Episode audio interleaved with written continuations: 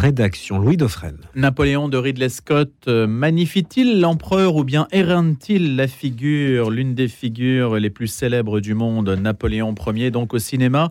Mais les avis sont partagés. Philippe Bornet, lui, a déjà publié deux romans sur Napoléon. Il en est à son troisième qui s'appelle Qui veut tuer Bonaparte?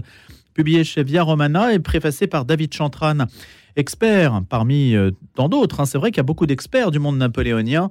Et on sait aussi qu'il y a beaucoup d'ouvrages qui sortent sur Napoléon. Euh, c'est incalculable, ou si c'est calculé, c'est presque autant que sur Jésus-Christ. Bonjour Philippe Bornet. Bonjour. C'est vrai, on peut faire une comparaison entre d'un côté Jésus-Christ et, Napoléon, quasiment en production éditoriale. Euh, oui, oui, oui, entre, entre, le père et le fils, si j'ose dire. vous savez que j'ai écrit un livre qui s'appelle Napoléon et Dieu. Et je, je m'étais dit, il faudrait dire euh, Dieu et Napoléon, ce serait, ce serait plus respectueux. Mais j'ai laissé Napoléon Dieu parce que euh, ça prouve un peu le, le, euh, ça met en exergue le côté orgueilleux du personnage. C'est encore vrai dans l'opinion française que Napoléon vraiment fascine oui, il fascine parce que c'est le, c'est le héros parfait, c'est le héros national. C'est celui qui, soi-disant, part de rien, c'est pas tout à fait vrai, pour arriver à tout. C'est celui qui réussit tout, mais c'est aussi le héros malheureux. Donc, euh, on peut avoir de la, compassion pour lui, parce que euh, lorsque le héros est malheureux, après avoir forcé notre admiration, eh bien, il force notre compassion, ce qui est le, le secret de la réussite dans le roman. Et pourtant, la République est mal à l'aise avec Napoléon. Bah, euh, tant pis pour elle, mais pourtant il y a une certaine continuité entre Napoléon et la République. Si vous voulez, il faut rappeler à nos lecteurs euh, que la République romaine a inventé le dictateur. Euh, et elle a inventé l'empereur aussi. Et, donc Napoléon est tout à fait dans la ligne dans la ligne de la République. Mais il faut comprendre, République, non pas démocratie, attention, ça n'a rien à voir. République, c'est la res publica, la chose publique. Ni plus, ni moins. Et donc, le, le dictateur, pour Cicéron, c'était quelqu'un qui allait au paradis. C'était un exemple à donner à la jeunesse. Et Napoléon s'écrit dans cette ligne qui est aussi celle des Lumières, notez-le bien, le fameux despote éclairé, c'est Napoléon qui chausse ses bottes. Et donc ça, en fait, ça nous paraît loin de l'idéal révolutionnaire, alors qu'en réalité, c'est tout à fait compatible. C'est compatible dans un premier temps, mais je ne nierai pas que Napoléon, après avoir chevauché certaines chimères révolutionnaires, s'en est promptement débarrassé. Euh, il a rétabli la monarchie, il a rétabli la religion catholique, et encore aujourd'hui, on peut lui en savoir gré. Et donc, il a pris le vent euh, arrière au début, mais après, il s'en est affranchi, il a mené son bateau là où il voulait aller. Euh, il est devenu le contraire de ce que certaines personnes espéraient de lui, c'est-à-dire un anti-démocrate. Alors, Philippe Bornet, vous qui êtes médecin, ophtalmologiste, vous regardez les choses de près. Vous avez vu Ridley Scott, vous avez vu ce Napoléon. Bon, je disais tout à l'heure que les avis étaient un petit peu nuancés, c'est le moins qu'on puisse dire, en tout cas le vôtre l'est. Alors, il est nuancé dans la mesure où finalement j'ai trouvé moins d'erreurs historiques que je ne m'y attendais. Euh, alors, il faut bien différencier l'erreur historique de la licence poétique. C'est-à-dire, par exemple, on va déplacer une date alors là, l'exemple qui se trouve dans, le, film, c'est que Ridley Scott a déplacé la date de la mort de Joséphine, qui est morte en 1814. Et Napoléon, en quittant l'île d'Herbe, ne cherche pas à la rejoindre, en fait. Mais euh, disons que c'est un, procédé du, mentir vrai, comme disait euh, Aragon. C'est-à-dire que euh, on, fait délibérément une petite erreur, mais c'est pour être encore plus vrai. Alors, en revanche, ce qui est très décevant, c'est que les scènes de bataille ne soulèvent pas l'enthousiasme. J'avoue, je me suis un petit peu ennuyé. Et puis alors surtout, il y a un propos délibéré de présenter Napoléon comme un soudard. Euh, il y a des signes, des scènes qui sont proprement pornographiques, que je voudrais même pas les, décrire ici à l'antenne de, Radio Notre-Dame. Euh, on en fait un soudard, presque un porc. Il y a une scène en particulier où il passe en dessous de la table pour aller lutiner Joséphine devant le regard ébahi des domestiques. Euh, il y a un parti anti-Napoléon. Alors pourtant, Ridley Scott euh, n'est pas. Mais ça, ça s'appuie sur des sources ou pas? Euh, Si vous voulez, Napoléon avait des manières de, de soldats un peu dégrossis. Il l'a dit lui-même, j'ai passé ma vie dans les camps. Bon, c'est vrai qu'il passait parfois la main dans le décolleté de Joséphine en public, mais enfin, de là, si vous voulez, à montrer des scènes de copulation devant les domestiques, il y a quand même un pas à franchir. Donc Joséphine, prostituée, oui, mais prostituée de, prostituée supérieure, prostituée de haut vol. Il y en a beaucoup dans notre vie politique, donc elle, a inventé le genre. Alors maintenant, entre les scènes de coucherie et les scènes de bataille, ce n'est pas pour cela que l'on comprend mieux Napoléon. Non, on ne le comprend pas mieux, et c'est là la grande déception du film. Il n'a pas pénétré la psychologie de Napoléon, qui est un être ambigu, justement par nature, on vient de le dire. C'est-à-dire que est-ce qu'il est de droite ou de gauche? C'est la question qu'on pose souvent. Alors, quand on me dit, ça c'est français comme question. Oui, ben justement. Justement, et alors il faut poser la question à l'italienne. Dire est-ce que Napoléon est guelfe ou gibelin C'est pas la même chose du tout. alors, je vous rappelle en deux mots, les guelfes, sont des partisans euh, du pape. Alors pourquoi ils sont partisans du pape? Eh ben Parce qu'en en fait, ils sont contre l'empereur, donc ils se réfugient auprès, euh, on dit pas le Vatican à l'époque, on dit les, États de l'Église, pour essayer de faire un contrepoids au pouvoir centralisateur de l'empereur euh, d'Allemagne, en fait. Euh, et les, les, les, Gibelins, eux, sont font partie du bon parti. D'ailleurs, c'est amusant. Bonaparte, Bonaparte, c'est l'homme du bon parti, c'est-à-dire le parti de loyaliste, le parti de l'empereur. Il a ça dans ses gènes toute la famille de Napoléon est une famille de gibelins.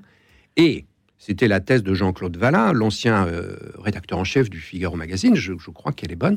Napoléon n'est pas le successeur de Louis XVI, et le successeur de Charlemagne.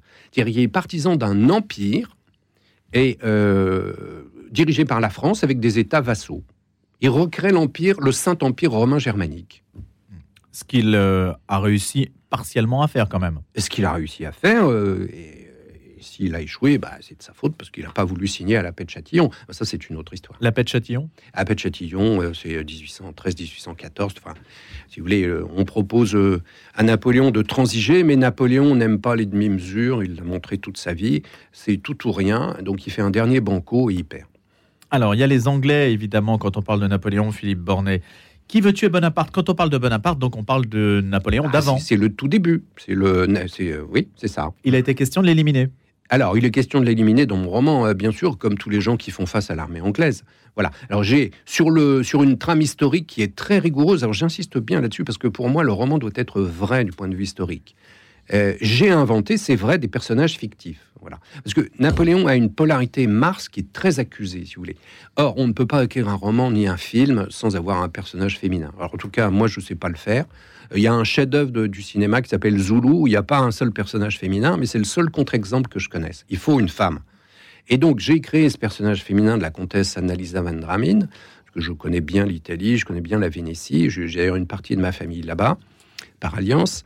Et euh, cette comtesse, elle fait le poids face à Bonaparte. Pourquoi? Parce que non seulement c'est une femme, mais elle a une cervelle d'homme et elle, elle, le met en échec à plusieurs ça reprises. ça, ça veut dire qu'elle est très forte aux échecs, elle est forte au billard, elle a, elle, elle, euh, contrairement à la plupart des femmes, il faut bien le reconnaître, euh, elle a une conception spatio-temporelle qui est extrêmement développée et elle a, elle a, elle a un courage d'homme et euh, on le verra dans le, elle ira jusqu'à euh, monter sur un vaisseau qui s'oppose aux batteries de Napoléon pendant, dans, le, dans le roman. Donc c'est le double en fait de Napoléon, c'est le, le double miroir. C'est le double et c'est le contraire. Elle forme avec lui une dialectique parfaite. Donc ça permet d'en savoir davantage sur le personnage. Oui, bien sûr. Et puis ça permet de le faire vivre, de l'opposer à quelqu'un qui soit digne de se mesurer avec lui. Alors, sur l'idée quand même que les Anglais ou quelques autres ennemis auraient pu l'éliminer, il y a un bah fondement bah, bien sûr, euh, quand on voit un, soldat avec une plume tricolore sur la tête, on se dit euh, ça doit être euh, quelqu'un d'important. Donc évidemment, il attire tous les tirs d'artillerie. Et donc, dans mon roman, alors sans vouloir divulgacher, comme disent les Canadiens, la trame du roman, on, va voir justement certains espions euh, du parti adverse. quand je dis parti adverse, c'est le parti des coalisés, c'est-à-dire les Anglais, mais pas seulement les Anglais, d'ailleurs les Espagnols, les Sardes et les Napolitains, qui font partie de la première coalition, essayer d'éliminer physiquement Napoléon. Et naturellement, ils seront à deux doigts d'y réussir, mais à deux doigts seulement, sinon j'aurais menti du point de vue historique. Lui-même, euh, Philippe Bornet, Napoléon, euh, estimait-il qu'il pouvait être assassiné? Oh, bien sûr. Mais Napoléon, vous savez, quand il était petit, quand je dis petit, c'est vraiment petit, parce qu'il avait 15-16 ans, il était à l'école militaire. Il avait écrit plusieurs maximes sur le mur de sa chambre. On le sait par un de ses amis euh, qui nous l'a dit bien plus tard. Et euh, parmi ces maximes, il y a rien n'est plus beau qu'un jour de bataille. Donc c'est un officier, c'est un militaire, et il accepte d'emblée euh, de faire le sacrifice de sa vie si c'est nécessaire. Et Napoléon a toujours préféré la vie. Il, est prêt à risquer sa vie plutôt que de, risquer la défaite, la victoire la victoire est l'honneur du, militaire, comme la guérison est celle du médecin. Et ça, euh, Napoléon, on est, on est pénétré. Alors, je reviens au film de Ridley Scott, euh, justement, simplement pour savoir avec vous, Philippe Bornet, quelle est en fait la, la compréhension qu'on peut avoir du personnage. Jusqu'où peut-on bien comprendre le personnage de Napoléon? Et aujourd'hui, quand on en parle, y compris de manière romanesque, comment en parler pour ne pas déformer, pour ne pas trahir l'histoire? Bah D'abord, il faut la respecter euh, très rigoureusement. Euh, alors, comment faire? Bah, Écoutez, je, j'ai essayé de le faire. En tout cas, je n'ai pas la recette. Le mentir vrai, en tout cas, c'est un. Alors, le mentir vrai, c'est pas moi qui ai inventé cette, cette forme euh, de dire. C'est une formule d'Aragon, puisque Aragon a écrit un, un, roman historique où on voit Louis XVIII, enfin, peu importe les détails. Et donc, mentir vrai, c'est mentir. Euh, c'est ce qu'on appelle en, peinture un capriccio que disent les Italiens. Vous faites une belle vue, par exemple, d'une place euh, de Venise, mais euh, pour des raisons, euh, pour, rechercher un hyper-réalisme, si vous voulez, vous allez déplacer des monuments pour que ce soit encore plus beau. Et donc, vous vous mettez dans le sillon de la vérité, c'est-à-dire que vous partagez le projet de l'architecte qui a composé et bâti cette place, mais en même temps, vous voulez aller dans son sens. Voilà, c'est ça le mentir vrai. Alors en revanche, si vous dites le contraire de la vérité, ce qu'a fait un peu Scott, faut bien reconnaître, euh, c'est-à-dire que vous présentez Napoléon comme, comme une brute, comme une brute. Euh, Napoléon, je suis désolé, n'était pas une brute. C'était quelqu'un d'extrêmement sensible et intelligent, profondément cynique et calculateur, mais on ne peut pas lui faire le reproche de euh, d'être, si vous voulez, un soudard aviné qui boit un coup supplémentaire avant d'aller trousser sa maîtresse pour être sûr qu'il est capable d'avoir un enfant. Non, c'est pas vrai. Les Français ont-ils euh, fait des films sur Napoléon? Ah bah je pense bien.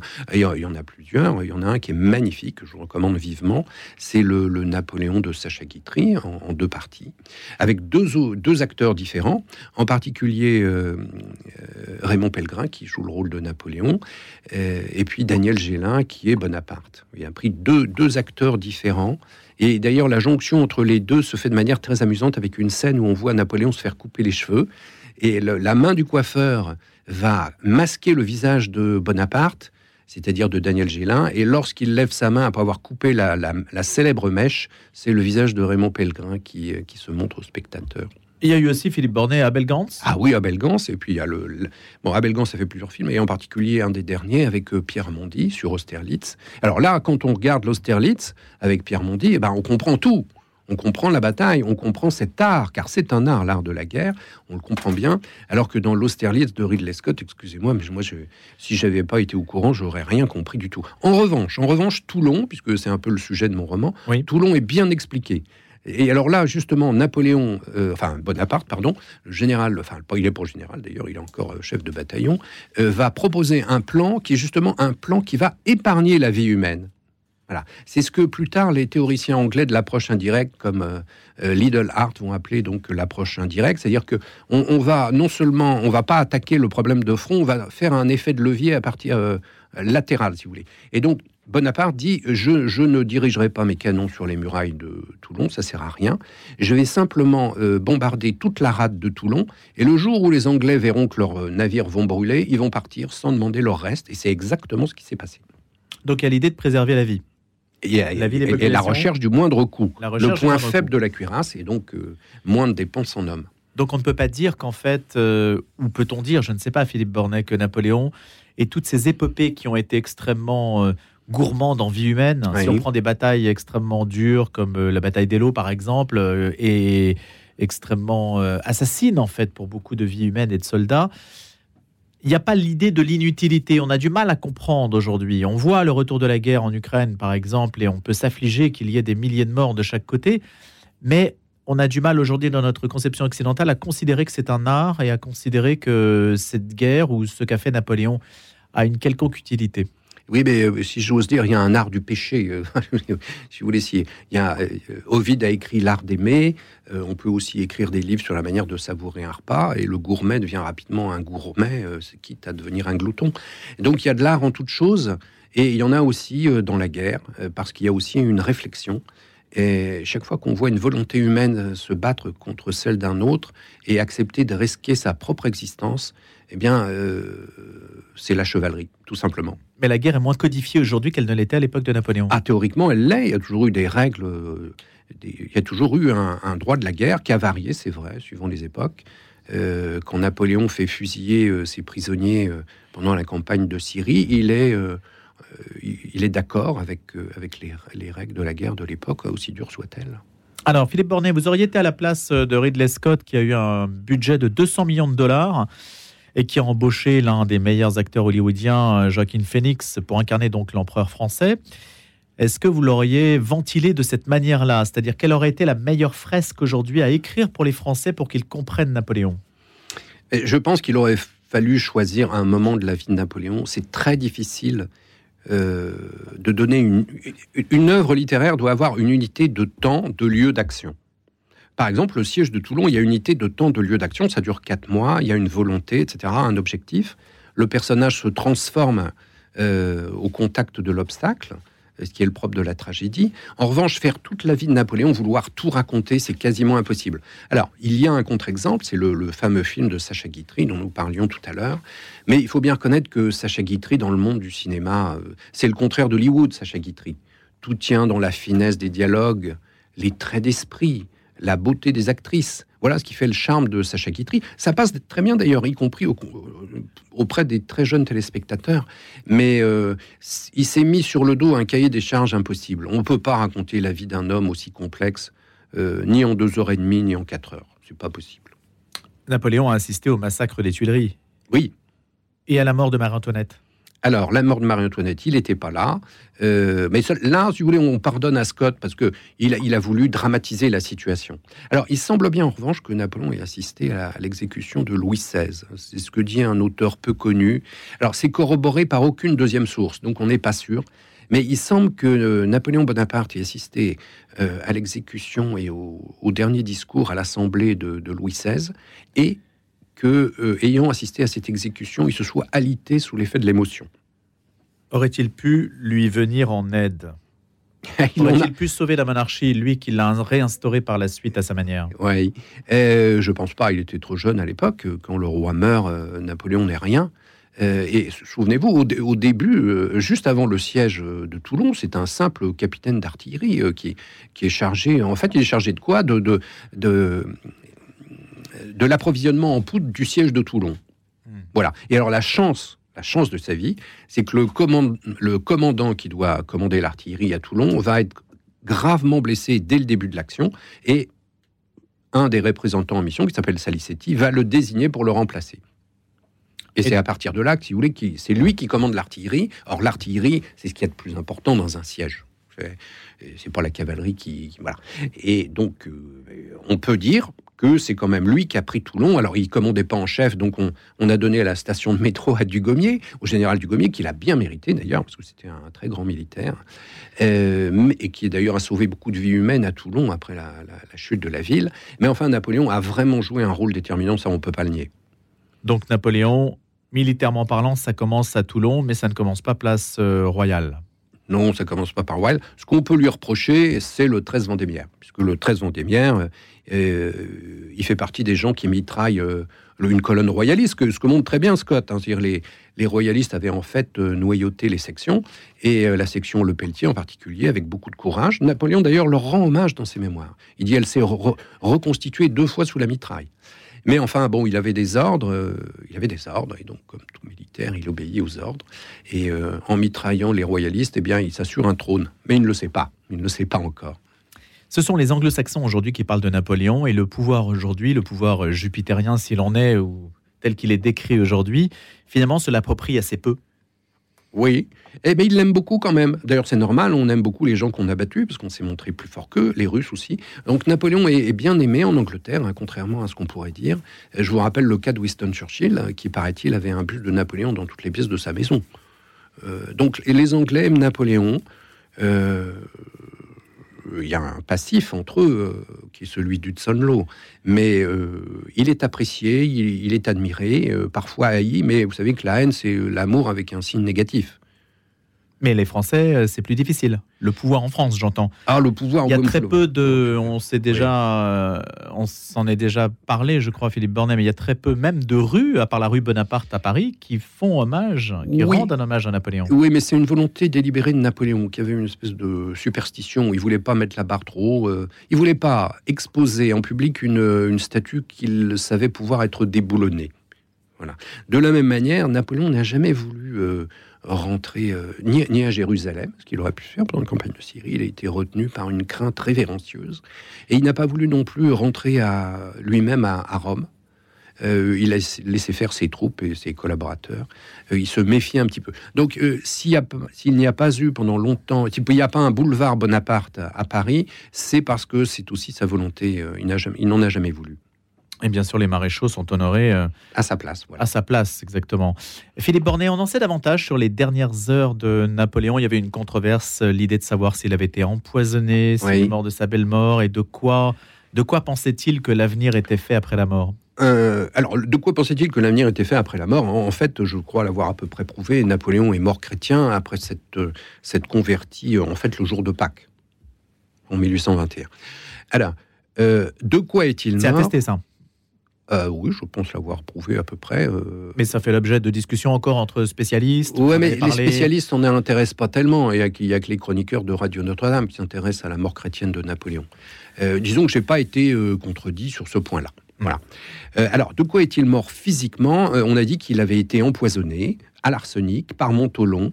et que les Anglais y étaient pour quelque chose, et peut-être aussi le futur Charles X et les Français, et que le corps avait été volé par les Anglais qui l'auraient mis à l'abbaye de Westminster. Alors, Thierry Lenz a écrit un livre sur la question où il dit que c'est absurde, il n'y a pas de mobile, etc. Mais enfin, vous savez, l'histoire n'est pas une science dure.